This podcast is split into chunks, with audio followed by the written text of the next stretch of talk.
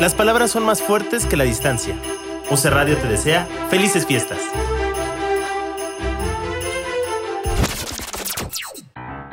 Esto ya está en su mejor punto. Sírvete y disfruta de este delicioso borboteo con Ale Ballina. Solo en UC Radio.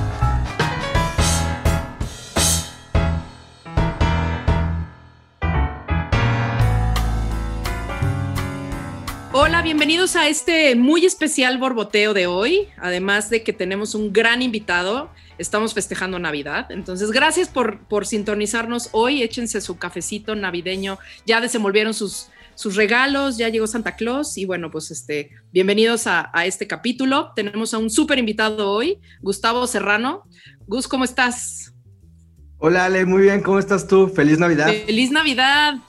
Qué padre estar por acá este día y que nos estén escuchando, echando el cafecín. Echando el cafecín. Pues mira, mi primer pregunta justo es esa, es, ¿te gusta el café?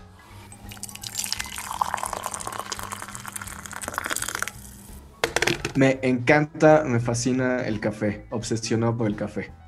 ¿Cómo te lo tomas? ¿Cuál es tu ritual? ¿Cuál es el Eh, café que más te gusta tomar? Cuéntanos. Yo no puedo despertar si no me tomo un café en la mañana. Eh, antes tomaba muchísimo más café, pero cortesía de mis tremendos insomnios tuve que bajarle un poquito la cantidad de tazas. Ahora solamente me puedo echar una al día, entonces quiero que esa taza realmente valga. Entonces ya encontré que últimamente mi método favorito es con la, con la cafetera italiana. Eh, después de que probé todo tipo de hacer café, eh, ya sabes, la francesa, la clásica ahí del súper de goteo y demás, pero sí encontré que la, la italiana es mi favorita para prepararlo. Dosis chiquita en tacita de espresso para echártelo a gustito en la mañana desayunando, así.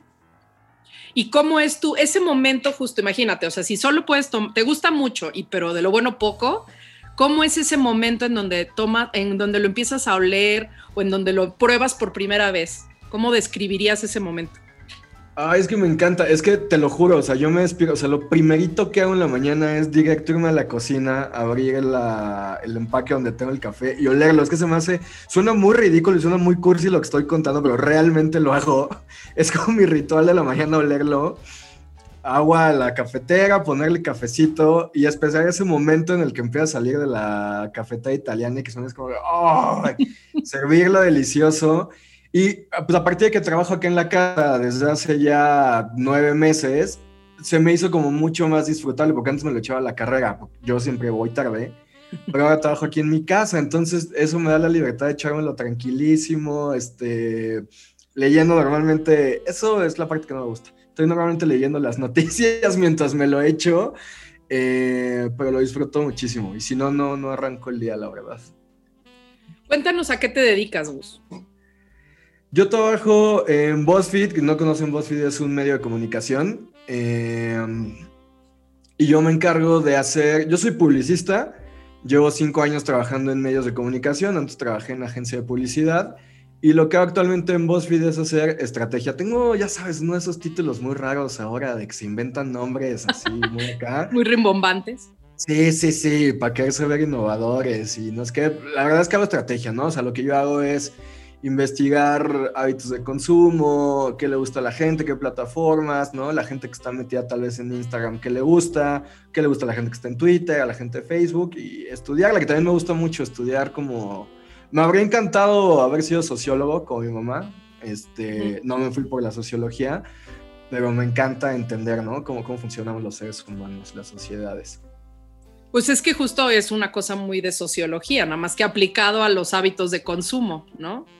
Totalmente, y ahora fíjate que desde hace un año me moví de puesto, yo trabajaba acá en México para la edición de Latinoamérica y me movieron a la a internacional, entonces ahora veo seis países, lo cual ha sido increíble porque pues las diferencias culturales y de cómo piensan y cómo, o sea, no es lo mismo la gente, obviamente, no estoy diciendo tontería, no es lo mismo la gente que está en la India, la de Japón o la del Reino Unido, ¿no?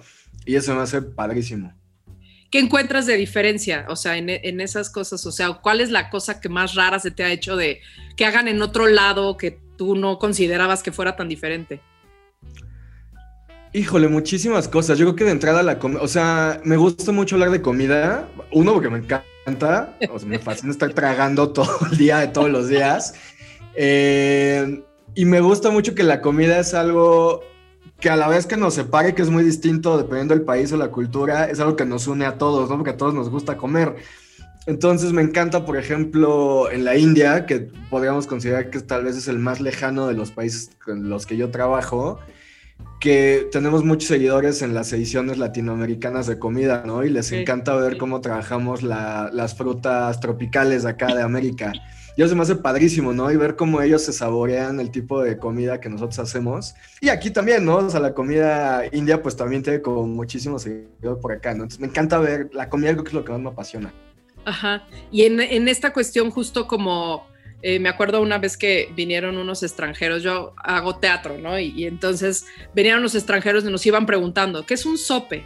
No, pues es una cosa de maíz con carne y queso y crema y no sé qué. Y luego, ¿qué es un, no es una tostada? No, esto es completamente diferente. Una tostada es una cosa de maíz con pollo. Es que al final todo es lo mismo, pero así como la, la este, configuración de la comida mexicana. O sea, una, no sé, una memela, un este, tlacoyo. No, eso es completamente. Y ellos nos decían así como, pues todo es igual. O sea, es exactamente es que realmente todo lo podríamos reducir a maíz y salsa en México, ¿sabes? o sea, unos chilaquiles, unas enchiladas, un sop, todo lleva lo mismo, ¿sabes? Configurado de distinta forma, pero vivimos del maíz y, del chile. Exacto, tal cual. Y que está increíble, o sea, o sea, la comida mexicana a mí me parece de lo mejor que existe en el mundo, ¿no? Entonces sí, 10 de 10. La, la variedad, ¿no? Que según esto, pero acaba siendo igual. No, no, that's a completely different thing. y acaba siendo exactamente lo mismo. Este, y esto, por ejemplo, justo ahorita que dices, trabajas desde, desde tu casa, o sea, ¿qué, cuál, ¿cómo es un día cotidiano para ti? Mira, me cambió mucho ahora trabajar desde casa. Yo trabajaba en oficina y, o sea, a mí sí me implicó un cambio. No quiero decir radical porque siento que suena muy frívolo decirlo radical cuando hay problemas más importantes, pero yo originalmente me iba. Pues, mi trabajo implicaba que iba a estar viajando un poco por el mundo, ¿no? A partir de, pues, de este año, en marzo. Y pasó lo que pasó, ¿no? Y de las primeras cosas que cerraron fueron los viajes y no podía salir de México. La oficina que teníamos nosotros acá en la Ciudad de México, pues la cerramos y nos fuimos todos a trabajar a casas. Yo estoy acostumbrado de siempre en trabajar en una oficina, soy un godines. Eh, no, no tenía idea de lo que era trabajar en la casa. Eh, implicó ese cambio y aparte yo creo que el cambio un poquito más drástico para mí fue adaptarme a usos horarios, por ejemplo, de Australia, de Japón, de la India, que a veces en la noche y a distancia, porque a mí me gusta mucho hablar, ya te estás dando cuenta, yo no paro de hablar, me encanta conocer gente, hablar, este, echar acá el show soy muy bueno haciendo amigos, ¿no? Entonces siento que el contacto con una persona, platicar con una persona en vivo hace mucha diferencia. La barrera de la computadora con compañeros nuevos que tenía en Sydney o en Tokio era como de, ay, no logro esa conexión, ¿sabes? Entonces fue como un reto ahí.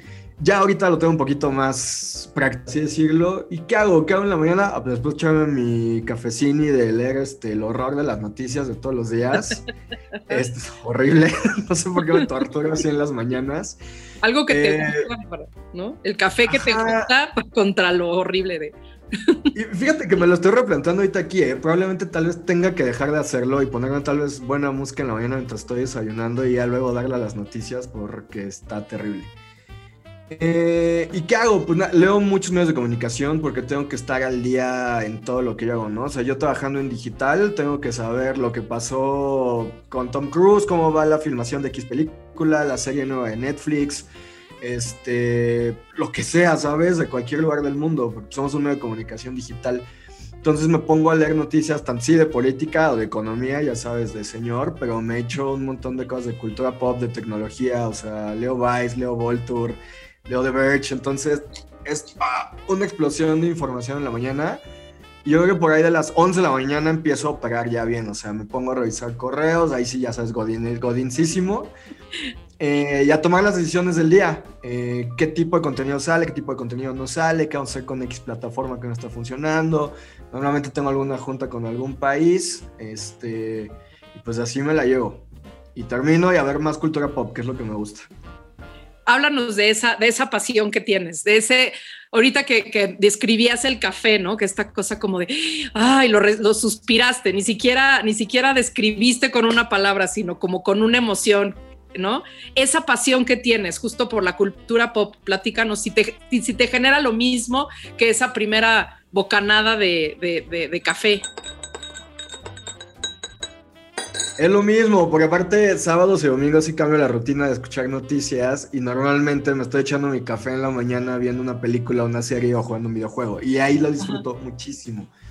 Me encanta la cultura pop, me fascina, o sea, eso es yo creo que mi primera gran pasión en la vida. Eh, empecé, es una historia muy tonta, pero a mí me, me gusta mucho el fútbol americano. Eh, y pues de chavito veía el Super Bowl con mi papá. Y sí, me gusta el deporte, pero a mí me llamaba más la atención los anuncios. Esto es lamentable, ¿eh? ¿Por qué? Como te dedicas a esto. El anuncio, pero yo era un chavito. Imagínate un morro ahí de 8 años diciendo, ay, qué el anuncio de manera. Pero me gustaba mucho la. O sea, los, los comerciales del Super Bowl que te cuentan historias, son historias que podrían ser una película en 20 segundos, ¿sabes? o sea, hay creatividad y efectos especiales y demás, ¿no? Ahí fue donde decidí que quería ser publicista. Y ahí tal vez fue donde decidí que lo mío era la cultura pop, ¿no? Empecé a ver pues, muchas series, veía cualquier cantidad de series de morro. Como que ya adolescente tuve más conciencia y dije, realmente esto me gusta, ¿no? Ajá. Cuando vi Twin Peaks, creo que cuando vi Twin Peaks dije, esto, me gustan las series. Luego vi Mad Men y dije, esto, esto es lo mío. Luego fue el cine, eh, un poquito los videojuegos, un poquito los cómics, la música, pues ya, de ahí, me encanta. ¿Y por qué te fuiste más por la publicidad? O sea, la publicidad un poco por esta herencia. Normalmente, justo mi, siguiente pregunta es eso. O sea, ¿en qué momento de tu vida dijiste me quiero dedicar a esto? ¿No? Y lo acabas justo como de narrar y nos vamos a esa imagen de, ¿no? Así te imaginé chiquito así viendo la tele y diciendo, ya, que acaben de jugar estos señores, que, se, que vengan los comerciales, ¿no? ¿Y por qué te fuiste hacia la publicidad y no hacia el cine, por ejemplo, que también cuenta historias? Yo creo, mira, esto, está muy padre. Yo creo que um, la publicidad me hace sentir un poco más cómodo de acuerdo a los talentos que tengo, ¿no? O sea, también estoy muy consciente de las capacidades que tengo y las que no. O sea, a mí, por ejemplo, me encanta la arquitectura, pero tengo nula capacidad de sentarme a hacer una, una, cosa, una maqueta. O sea, me aviento, no puedo ni armar los juguetes del huevito Kinder. Entonces, Cada quien, qué bueno que ya sabes. ¿no? no, no, pues estoy muy consciente que creo que no hubiera podido hacer cine. Tal vez me vi inmenso en el momento o hacer televisión. En algún momento pensé, dije, me quiero ir al detrás de cámaras y tal vez ser guionista, porque esa parte creativa sí me gusta, ¿no? Y escribir un guion. La parte visual la tengo también muy, yo soy muy, muy visual, me gustan los colores y me gusta el diseño gráfico y demás. Y creo que la publicidad me daba eso, o sea, me permitía de repente ser creativo eh, mezclaba esta parte de cultura pop, porque fue ese momento en los 90 cuando yo estaba chavo, que la publicidad empezó a ser cultura pop, ¿no? Cuando se metía Britney a los comerciales de Pepsi o Michael Jackson. O sea, realmente se juntó ahí la cultura pop. Eh, dije, no, esto me gusta, o sea, me gusta muchísimo la publicidad y entender al consumidor y demás. Por eso dije, esto es lo mío, 100% te gusta esta cosa justo como de, como de, pues sí, otra vez lo que decíamos al principio, los hábitos de consumo, ¿no? ¿Y cómo crees que esa cultura pop vende productos? Ah, es una locura, o sea, en este momento, o sea, yo considero que la cultura pop actual, que la que estamos viviendo ahorita, nació en los 80, con Madonna, con Prince, con Michael Jackson, con MTV, o sea, la cultura, perdón, me está pasando el carrito de los tamales, una disculpa. está bien, es parte de, la pandemia. Ciudad de México, Es mi cultura pop ya también. Totalmente. ¿No? Totalmente. Te digo, yo nací en los 80, que es cuando, según yo, empezó esta cultura pop que tenemos hasta ahorita. Eh, yo crecí, o sea, de chavito, pues en los 90 con Michael Jackson, y mi pobre angelito, Jurassic Park y todos estos como milestones de, de cultura pop. Y me parece que esos publicistas que empezaron a tomar esas propiedades de cultura pop y transformarla, digo, tal vez suena horrible, muy capitalista, pero en consumo masivo, a mí me gustó, o sea, sabes, recuerdo mucho de Morrito cuando salió la película Jurassic Park, a mí me marcó la vida. Y salió una línea de juguetes de dinosaurios, yo quería todos, o sea, yo sé que me estoy viendo como el peor capitalista de la historia, pero al final del día, pues es la economía y se tiene que mover así, ¿no? Y alguien encontró que una propiedad así, o que una persona tan talentosa como Prince podía convertir ese talento y capitalizarlo en productos vendibles, ¿no? En discos, este, edición limitada o en ropa y demás. Y como que me gusta mucho esa manera de pensar y de encontrar propiedades de cultura pop que se, que se convierten en productos. Si hace sentido lo que estoy diciendo. Sí, totalmente. O sea, de cómo una playera de E.T., ¿no? O sea, E.T. es una película y es un personaje de una película. Y cómo puedes marcar una, una, línea de ropa o de, de, un este, termo o, así, o una cosa, Y es que sabes que... Ajá. Perdóname, siento que está muy ligado a la nostalgia y ese es un valor que tenemos los humanos que nos mueve muchísimas cosas, ¿no? Entonces, probablemente es esa película que viste de chavito o ese disco que escuchaban tus papás cuando estabas morrito y que le das un valor emocional de nostalgia, que justo puede ser cuando fuiste a ver los Gremlins y ahora tienes tu playera de los Gremlins, que ahora es como de nombre, esta playera está increíble, ¿no? y es cultura pop, pero pues se un producto de consumo. Y que eso es muy chistoso porque como eh, a lo mejor el, chavito que ahorita compra esa playera de los Gremlins sabe de los Gremlins porque son los monitos que salen en las playeras, no porque vieron el, la película, ¿no? Originalmente que a nosotros sí es de, ah, claro, cuando la fui a ver al cine, me llevaron mis papás a ver, mi mamá, ¿no? A ver Batman. Entonces, el de Tim Burton, o sea, el primer hitito, ¿no? Entonces te da como esa nostalgia que a lo mejor ahorita ya es una cosa así de, época para, para los tiempos de ahorita.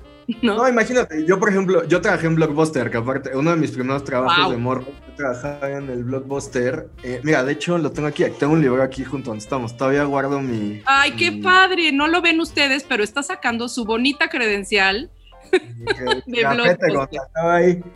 Y justo hay muchos de los chavitos que están ahorita, pues, que están morros, tienen 15 años, no fue un, un blockbuster, ¿sabes? Pero lo conocen, o sea, quedó un legado de cultura pop de ese lugar y es como de, ay, me encantaría y lo añoro, algo que no conocieron. Entonces, ese claro. Sí, o, los chavitos que son fans de Stranger Things, ¿no? Que son, justo están alabando esa cultura que a nosotros sí nos tocó vivir. Ajá, pero ellos no. Y es como, ay, me hubiera encantado estar en los 80 y ay, está padrísimo. Era padrísimo. No teníamos celulares. Nada, nada, nada, está increíble.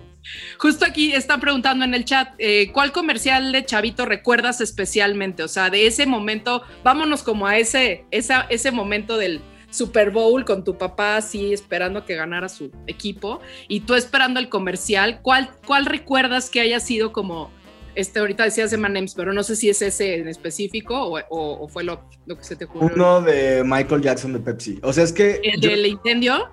ajá, yo estaba, no, creo que fue uno posterior. Yo estaba muy, muy chavito cuando salió aquel disco icónico de Michael Jackson, el que tiene, ahorita se me olvidó cómo se llama, el de la portada como súper local, disculpen que se me fue ahorita el nombre. Yo había tenido como siete años cuando salió ese disco, 91. Y pues fue, o sea, yo recuerdo la locura de campaña que hizo Pepsi con eso, porque aparte salieron tarjetas y había Pepsi Lindros de Michael Jackson. y todos escuchábamos a Michael Jackson. Me acuerdo que mi abuela estaba obsesionada con el video y cómo bailaba. O sea, realmente Michael Jackson trascendió, ¿no? A, todo eso. Ese comercial de Michael Jackson con Pepsi. Ese, el de ese año que estrenaban ese Super Bowl. ¿Y sí crees que ese momento fue el que dijiste, ay, o sea, hay alguien detrás de esto? O sea, ¿alguien se dedica a esto? no, te lo cuestionaste tal conscientemente. Creo que esa conciencia me vino probablemente después. Creo que realmente me metí a esto cuando, cuando tenía como 15 años. O sea, cuando tenía. Cuando yo estaba chavito, probablemente mis papás pensaban que yo iba a ser comunicólogo. Porque yo tenía una grabadora de reportero y me, me, encantaba estar grabando. Y yo grababa, según yo, un reality show de mis papás peleando, o sea, hazme el favor. Que se llamaba. Oye, muy pionario para los 80. muy pionero a inicios de los 90, yo grabando a mis papás que se llamaba Mundo Real o algo así, yo grababa a mis papás. Los... patentado, caray. Esos cassettes todavía existen en casa de mis papás. Yo creo que fue un poquito después, cuando me hice adolescente, te tengo que contar, yo vengo, yo estudié en escuela bien mocha, católica, entonces tampoco creas que tenía una visión increíble del mundo. Fue hasta cuando yo salí de la secundaria, en el 99, que tenía 15, me fui a una, mis primos hicieron una fiesta en Cuernavaca, mis primos me llevan como 8 años, tenían 23. Hicieron un pedón con sus amigos en una casa en Cuernavaca y me llevaron, yo era el primo chiquito. Entonces me llevaron esa peda fue lo que a mí me abrió el mundo a todos. O sea, fue cuando dije, eres un tarado, Gustavo. Yo no decía ni güey. O sea, para mí ese güey era como de, no, no, no, no, no el infierno. Güey. No, o sea, yo me moría. Y esa fiesta dije, no, o sea, tengo que hacer otras cosas. Y escuché el disco de los Red Hot Chili Peppers, el Californication, en ese viaje. Ajá, ajá. dije, no, esto es lo que quiero yo hacer, o sea, quiero ser el güey que anuncia este disco, que está en MTV anunciándolo, o sea, ahí fue cuando tomé esta decisión. Qué padre, aquí dice los serrano precursores de las Kardashian. oh, que sepan mis papás que tengo este, cassettes de ellos peleándose. voy a sacar en la zona de Exacto, sácalos ahora, sí, una la serie. ahora, ah, en cultura pop de los 90, está buenísimo, será un éxito. Oye, y este, y entonces, bueno, pasa esto, te das cuenta de eso y que sigue, o sea, porque siempre yo sí creo que nosotros decidimos, hay algo en nuestra vida y a lo mejor son cosas como tan sencillas, ¿qué hubiera sido tu vida si no hubieras ido a esa, a esa fiesta con tus primos, ¿no? O sea, ¿qué, qué hubiera pasado si? Entonces, ese momento que te marcó y que dijiste, yo quiero dedicarme a esto de cuando sea grande, ¿no? ¿Qué pasa después? ¿Cuál es tu camino para llegar a, a lo a, a donde estás hoy, pues? Creo que fue, es una de esas historias de estar en el lugar adecuado, en el momento adecuado, porque, o sea, claramente te estoy hablando del año 2000. Y digo, también tienes que saber que yo era niño problema, entonces me corrían de todas las escuelas posibles. Pero sí, no, horrible. O sea, yo ya habías oído los Red Hot Chili Peppers después de eso. Sí, no, o sea, yo tenía el diablo, o sea, porque sí, o sea, por ejemplo, yo vivo en colegio católico, pero mis papás no son católicos. Entonces, por ejemplo, en mi caso se podía escuchar a Marilyn Manson, ¿no? ¿Te acuerdas cuando decían que se comían? Sí, diabólico, sí, terrible. sí, sí. O los Simpsons, cosas tañoñas como ahorita que pienso en los Simpsons en los 90, como, ¡no! Sí, sí, sí, sí. Entonces mis papás me dejan invitar a mis amigos allá y veíamos ese tipo de cosas, escuchábamos ese tipo de música y demás. Y ya, pero en ese momento, o sea, teniendo 16, 17 años de adolescente, corrido de cualquier cantidad de colegios, como que tampoco había dónde empezar a hacerlo. Fue el internet para mí, o sea, cuando llegó el internet a mi casa, pues justo a inicios del año 2000, que me empecé yo a clavar, o sea, a mí me abrió el mundo durísimo. Imagínate yo, escuela católica, ¿qué iba a saber yo de la vida? Y de repente tienes acceso a todo el mundo cuando tienes 16, pues no, me explotó el cerebro. Sí. Y me empecé a meter mucho en el internet, muchísimo. Y tenía ICQ, y tuve Messenger, y tenía High Five, y tenía... Pura cultura pop ya. Todo, sí, pero aparte ya tan súper rudimentario. El ICQ, imagínate. El ICQ. Yo empecé a hacer, o sea, cuando yo le entré a Twitter hace 12 años, 11 años, yo empecé a producir contenido ahí orgánicamente, sin en algún momento pensar como de esto es lo que me va a llevar a llegar a conseguir lo que yo quiero hacer. yo ya trabajaba en ese momento haciendo marketing en Blockbuster, pero, o sea, de becario. Sí, no real, o sea, iba en el camino, pero me faltaba mucho. Yo empecé a hacer contenido orgánicamente en Twitter. En ese entonces hacía ilustraciones en Photoshop como de las noticias del día, las ilustraba en chistoso y las subía a Twitter y se hacían virales. Y empecé a salir en el periódico. Todavía tengo guardados esos periódicos. ¡Qué maravilla! Ahí los tengo guardados, sí. Aquí te dice, Vladimir dice, te sigo en Twitter desde el 2009. Justo.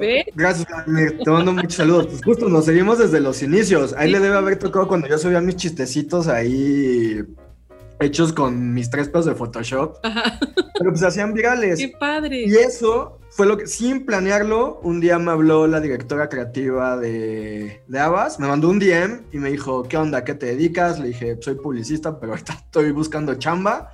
Yo tenía. Regreso películas en el, ¿no? En los carritos de Blockbuster. A eso me dedico. Tal cual, a eso me dedicaba. Sí, para eso. O sea, estaba buscando ya, o sea, dije, ya, tengo que empezar a buscar trabajo bien en agencia. O sea, ya, Gustavo. O sea, tenía 23 o 24 años. Ya, está, ya, habías estudiado la carrera. ¿Qué, estudiaste? Comunicación. Y ya, ya habías acabado para ese entonces. Ajá. Sí. No me titulé en comunicación, pero sí, sí la acabé. Es el drama de cada año de mis papás. Eh, ah, dice Vladimir, imprimí un sticker de este lugar es tuitero. Este Hizo una vez sticker. Vladimir, te mando un gran, gran abrazo, abrazo, de verdad. Gracias por recordarme esto. Saqué unos diseños para que la gente los fuera a imprimir y los pusiera en su coche o en su casa. Así de aquí somos tuiteros. no aceptamos otra red social. Qué padre. Ah, ya es cultura pop el Twitter también. Ah, 100%. Y me habló la que era la directora creativa de, de Abas, me dijo, ¿a qué te dedicas? Soy publicista, estoy buscando trabajo, yo soy la directora creativa, acabamos de ganar la primera cuenta digital, quiero que te vengas a trabajar conmigo, si quieres entras mañana. Tal cual, así, te lo juro, ¿no? ¡Qué maravilla! Y entré a trabajar al día siguiente, y desde entonces. ¡Qué padre! Y luego, bueno, empezaste a trabajar ahí y qué, o sea, seguiste con cuestiones de contenido, porque además también, o sea, es, es una, es una carrera como como rara, pues tampoco es una cosa como muy convencional.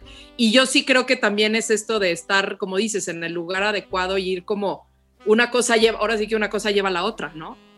Sí, o sea, estaba en el lugar adecuado, en el momento adecuado, porque aparte a mí me contrataron porque yo era el chavo y yo entendía de las redes sociales. Yo no entendía de redes sociales, yo tenía Twitter, pero, o sea, nadie sabía redes sociales, esto nadie lo estudió, o sea, de repente salió, pero nadie que había estado conmigo en la universidad tenía, o sea, nadie, ¿sabes? Nadie. Entonces fue empezarlo a descifrar y pues con lo que yo sabía, con lo que había aprendido en la escuela, con intuición, pues fue empezar a armar el equipo digital de la agencia, que afortunadamente nos fue muy bien. Ahí estuve cinco años. Este, luego me mudé, o sea, me hablaron de otra agencia, me mudé a llevar otra cuenta, que era Corona. Pero yo ya ya totalmente especial. Lo que nunca en la vida me pasó. Yo quería hacer anuncios de televisión, anuncios de televisión. ¿Cuándo en la vida iba a decir yo quiero hacer redes sociales? Pues no. Ajá, ajá. Eh, y me quedé haciendo redes sociales, o sea, me especialicé en eso, acabó siendo como mi área de expertise. Y me fui especializando cada vez más, aprendiendo más, porque aparte, pues los que empezamos en esto todos nos conocíamos, porque éramos cinco güeyes igual de nuestra edad, que era como, no sé qué estoy haciendo, pero pues algo va a salir. Ajá. Y pues ya cuando abrió BuzzFeed acá en México hace cinco años, me hablaron, eh, apliqué, me quedé para hacer publishing, que ya se parece y no se parece, o sea, sí son los mismos principios, sí distribuimos mediante plataformas sociales porque somos un medio digital, pero no estamos anunciando un producto, nosotros somos el producto. Ok, sí. Eh, de alguna forma yo era como el dueño de la marca, por ponerlo de alguna forma muy burda, y yo tenía que hacer la estrategia para que la gente nos leyera. Eh, y viera nuestros videos. Y pues así, así llegué, así me quedé en esto y pues ahora me encanta. Y es, es, es, es, fíjate, es una como, como muy interesante justo esto que dices, de nosotros somos el producto, porque al final siempre eh, cuando empezamos a hacer borboteo justo decíamos que parece, eh, me gusta esta, hacer esta relación de lo que de lo que dicen que es este, esta primera bocanada de café y su pasión en la vida, ¿no? Que tiene que ver con eso, con momentos de, disfrute, ¿no? Entonces decíamos que parece eh, encuesta de BuzzFeed, justo siempre lo mencionábamos así de, y, es un referente, ¿no? Pero ¿cómo mantienes una, una plataforma como tan actual sin que sea necesariamente una, este, mm, no es un noticiero como tal, tampoco es eh, no vendes cosas. Entonces, ¿cómo lo definirías? ¿O cómo, cómo estás en constante creación de contenido? Mira, en realidad yo no, yo no necesariamente me dedico a hacer el contenido. Mi trabajo es como darle las pistas a los que sí hacen el contenido, los posts, los quizzes, los videos, para decir por aquí va. Eh, yo tengo que tener esa sensibilidad para poder detectar que algo es un trend que viene.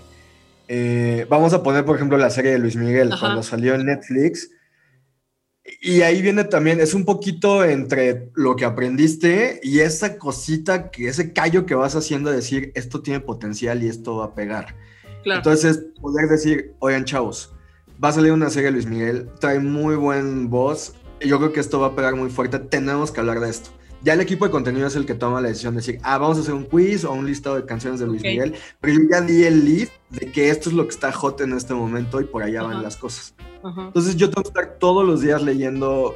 También yo le digo a todo mundo que trabajo en BuzzFeed y conocen mi vida y mis colecciones de Legos y la chingada y creen que yo estoy haciendo quiz todo el día acariciando perritos, pero no, yo estoy metido todo el día en Excel viendo gráficas, este, números como dices, no, nunca pensarías que es un trabajo súper godín, ¿no? Por eso te decía ahorita, ¿cómo es tu dinámica de día? Porque pues se supone que tendrías que estar en el mundo viendo qué está pasando, ¿no?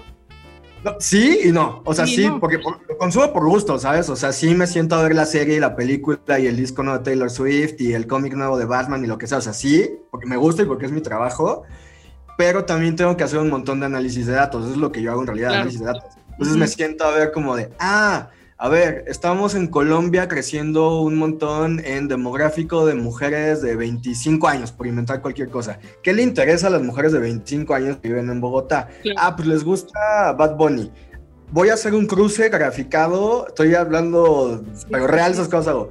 Voy a hacer un cruce graficado de a las que les gusta Bad Bunny, a cuántas les gusta Maluma. No, al 30%, ok, no. Pero les gusta Carol G al 70%, ok. Vamos a hacer un quiz y le digo yo al equipo de contenido, oye, los fans de Maluma tienen mucho cruce con Carol G, puedes hacer un quiz de eres más Maluma o Carol G y ya sé que va a funcionar y eso se segmenta a Colombia, porque sé que ahí va a jalar. Claro. Es- sí, es pura gráfica, pura estadística, ¿no? Ajá, pero si no conozco el fenómeno cultural, no Claro. tengo que contar. Sí, y eso además se adapta perfecto a este niño chiquito viendo los comerciales de Michael Jackson, consumiendo cultura pop, ¿no? O sea, como que tu pasión es perfecta para lo, para de lo, a lo que te dedicas, ¿no? Sí, justo lo que te decía, yo no tengo la capacidad probablemente de hacer una maqueta o tal vez de grabar una película, pero soy muy bueno analizando datos. Entonces, Claro. esta vez de cultura pop y análisis de datos es lo que hago. Exacto, sí, es como, como muy interesante el, el perfil y justamente me gusta mucho este tipo como de pláticas porque hablan mucho, o sea, cómo nuestra circunstancia determina y quiénes somos y de dónde venimos y qué nos gustaba de, de chiquitos, determina lo que estás haciendo hoy por hoy y que tus características y tus cualidades te permitan estar en donde estás, ¿no? Claro, totalmente. Acá hay una pregunta que es, ¿qué es lo que más has aprendido de la gente en tu trabajo? Ay, mira, yo creo que, y esto ha sido un trabajo hasta personal, incluso quitando la parte profesional, que es como entender otras maneras de pensar, ¿no? Y la diversidad. Eh, y poder entender que no todos piensan igual que yo y lo que yo pienso no es la verdad absoluta y no creo que nadie la tenga. Pero, y, y también tiene que ver con lo que decías ahorita, ¿no? Que vienes de un back, que por ejemplo lo que yo les decía, yo vengo de escuela católica y vengo con una educación muy marcada que cuando sales al mundo real y te das cuenta que no necesariamente la vida es como te la contaban en la escuela o como te la contaban en un colegio católico y tienes que aceptar y aprender de otro tipo de maneras de ver la vida y de, de incorporarlas, ¿no? Sí, Yo creo. sí. Entonces creo que ha sido eso, ¿no? O sea, la diversidad y, y me ha costado trabajo, no te voy a mentir, o sea, hay cosas que tengo muy arraigadas en mi educación que sí, es Sí. que esto me cuesta mucho trabajo, pero tienes que seguir adaptándote, cambiando y, entender otro tipo de maneras de ver el mundo. ¿Y qué, por ejemplo, ha sido de, estas, como hablábamos hace rato, ¿no? De la, de la, de la comida hindú, por ejemplo, ¿no? O, o de, de estas cosas que son como muy diferentes a ti. ¿Qué recuerdas o qué anécdota nos puedes como compartir de cosas que hayas tenido, no sé, algún tema que hayas tenido que hablar o algo que, o sea, este momento de tu carrera o de tu historia en donde dices, ¿en qué momento estoy analizando, no sé, este, las consumo de, no sé, o sea, alguna cosa como ultra mega rara que te haya pasado en este camino que además también es una carrera como muy particular la tuya, ¿no? O sea, te dedicas a algo como muy particular y muy apasionante, ¿no? Pero que este, algo que te haya tocado así de qué momento estoy analizando esto o hablando de este tema o a poco de veras les interesa esto a estas personas, algo que recuerdes. No, muchísimo, o sea, demasiados, pero yo creo que el, el más reciente y acaba de ser, y ni- o sea, y lo digo como algo bien padre que incluso incorporé a mi vida esta vez por primera vez. Hay una fiesta en la India que se llama Diwali. Ajá. Diwali es como, o sea, como su gran fiesta del año, ¿no? En donde este día se renuevan. Ocurre, cambia de fechas, me parece que este año fue la segunda semana de octubre, pero no quiero no, no la fecha. Y pues tengo compañeros de la India, ¿no? Con los que hablo, eso es más increíble, ¿no? O sea, ellos sí radicalmente ven el mundo muy distinto como lo vemos acá. Sí, sí. Y he platicado con ellos muchas veces y estaban muy emocionados porque venía el Diwali y les dije, cuéntenme qué es el Diwali, porque yo estaba haciendo una, un estudio para ver qué tipo de publicaciones íbamos a sacar para Diwali, pero pues yo no lo entiendo, que ¿cómo voy a tomar esa decisión? Entonces ya me explicaron, es una, una festividad, a mí se me hizo muy bonita, en donde prenden velas, Ujú. eh, o sea, llenan de velas las ciudades, hay fuegos artificiales, es como un momento reflexivo, introspección, y pues es como una especie de Navidad y Año Nuevo juntos. Sí, sí, sí. Día siguiente, pues ese día estrenas ropa, tienes que regalarle algo a tus amigos y demás, ¿no? Y se me hizo muy bonita en esencia la fiesta, se me hizo realmente muy bonita. Y tomé la... Dije, voy a aplicarlo como manera personal en mi vida ese día que era el Diwali. Voy a poner unas velitas, voy a hacer un ejercicio de introspección, voy a pensar qué, qué, qué errores cometí este año, qué puedo mejorar el siguiente año. Estrené una playerita para seguir la tradición. Y le conté a, mis amigos de allá, les dije, oigan, celebré el Diwali. Y para ellos fue, o sea, yo se los dije como padre. que... Ay, qué cool realmente se emocionaron de que fue como, qué cool, o sea, que nuestra cultura se compartió en otro lado del mundo Sí, sí, totalmente. sí. Y, y se me hizo muy padre. Yo creo que eso ha sido lo más padre reciente. Y adaptándolo a tu propia circunstancia, o sea, al final somos, los humanos somos animales de costumbres, ¿no? Y de rituales. Claro. Entonces, Claro. cuando tú le das el sentido, es más importante a ir a misa los domingos para nada más repetir algo que ni te hace sentido, ¿no? Sí, totalmente, ¿no? Que lo dices como ya caseta así en automático y ni lo estás razonando. Exacto. Yo tenía una amiga que decía, "Vam- yo voy a la misa de las nueve porque es la corta, pero voy a misa, ustedes se van ir al infierno, ¿no? Entonces, así de bueno, horror. ok. Es, juzgar a la gente me hace horrible, pero bueno. Sí, sí, sí, sí. A ver, aquí hay una pregunta de nuestro, de nuestro auditorio. Es, ¿para ti qué son los fracasos y cómo los afrontas? Yo, yo le aumentaría es, ¿en qué momento has vivido tú un fracaso? O sea, de cosas que dices, ¡ay! O sea, hablamos ahorita como de las cosas increíbles que te pasan o, o sorprendentes, pero ¿qué consideras tú que haya sido como algún momento así de, híjole, qué, qué, qué, qué fracaso o qué error? No, yo creo que a mí se me hace bien importante hablar de eso. Creo que últimamente estoy dando muchas conferencias con chicos de universidades y demás, y me parece algo que les digo es como de, oigan, yo voy a ser bien transparente y quiero contarles que me corrieron de siete escuelas, este, que me equivoqué de carrera y me cambié. Y que la vida no es como estos speakers que llegan y te dicen, todo es perfecto y todo fue increíble. Y me dicen, no, tienes altas y bajas, ¿no? Y tanto emocionalmente, personalmente, profesionalmente. Y yo creo que tienes que aprender, o sea, la manera en la que yo los afronto es que tienes que aprender de esos errores y reincorporarlos a tu vida, aprendiendo de ellos y pues seguir adelante. Ujú. ¿Qué fraca- para mí qué son los fracasos? Yo creo que son, va a sonar muy cliché tal vez, pero no, no se me viene una mejor manera de definirlos, pero pues son aprendizajes, Ujú. son lecciones, ¿no? Y, y todos la nos vamos a equivocar en algún momento y vamos a fracasar. Y si nos quedamos ahí, pues nadie nos va a sacar, ¿no? Nada más nosotros. Eh, y pues, la vida sigue, tenemos que seguir adelante. Y he tenido cualquier cantidad de fracasos, porque no quiero que no se queden con la idea de, ay, este güey, Michael Jackson y todo le va increíble. No, o sea, El tuitero que tuvo suerte y le hablaron, ¿no? no, no, no. o sea, Cuéntanos alguna anécdota así. Que fracaso que, como dices, si hay un aprendizaje, se vuelve una historia de éxito al final. Fíjate que yo, justo a raíz, o sea, a mitad de la, de la cuarentena, eh, como que los primeros meses cuando empezó la cuarentena me la llevé increíble y yo estaba en Arnold Schwarzenegger, me puedo hacer más ejercicio que nunca, me volví vegetariano, hombre, yo estaba, Cocinabas, hacías manualidades. te lo juro, todo así, o sea, yo era el ejemplo así del tipo insoportable de así, efectividad durante la pandemia. Como que hubo un día en agosto en que se me cayó el teatrito y como que me, le o sea, como que me empezó a caer la realidad, así, el aislamiento, pues yo soy muy social, no veía amigos, no, o sea, aquí encerrado y demás. Y empecé a ir a terapia, ¿no? Eh, con el psicólogo, que me ha funcionado muchísimo.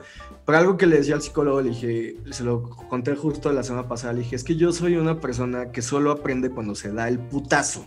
Sí, sí, yo sí. muchas veces sé que estoy a punto de hacer algo mal y que esto va a terminar terrible, pero hasta que no me doy el putazo, yo no lo, yo no aprendo. Entonces, así como me di el putazo también, no tan fuerte durante la cuarentena que me salió súper bien y luego todo mal. Sí me la pasé medio mal unos días y ahorita todo cool.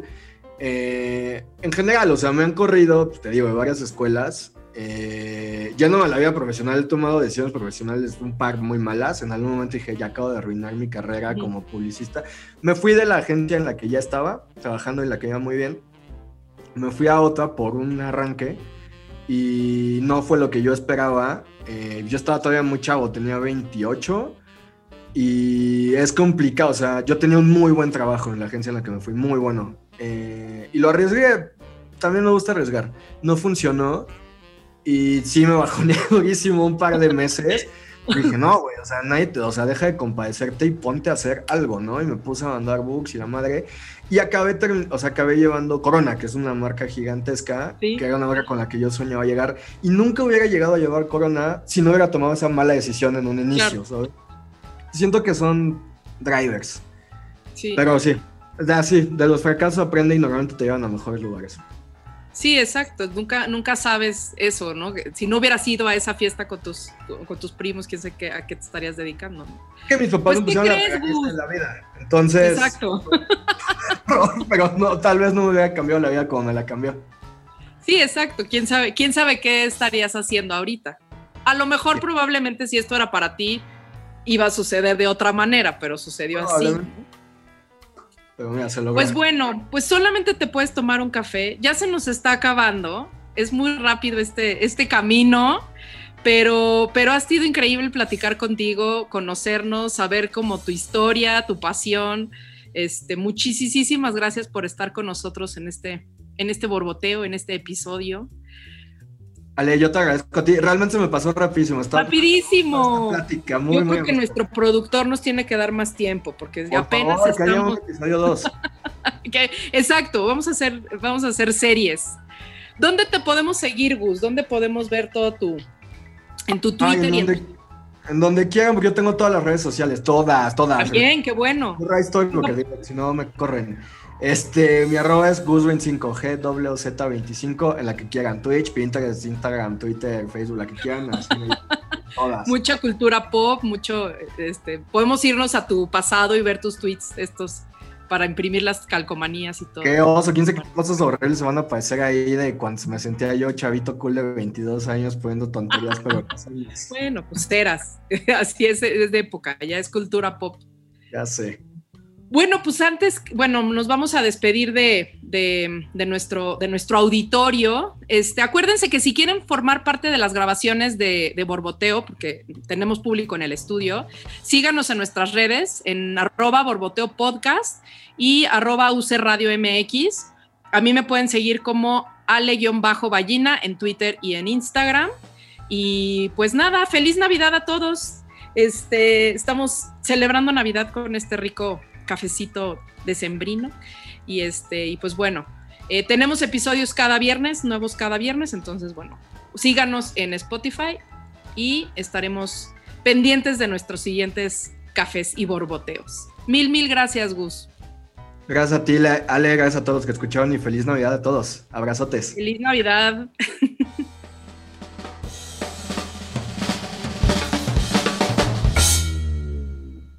Este cafecito estuvo buenísimo. Recuerda que tenemos una cita la siguiente semana para una charla más. Encuentra más Borboteo en nuestro Instagram, arroba Borboteo Podcast. Esta fue una producción de UC Radio.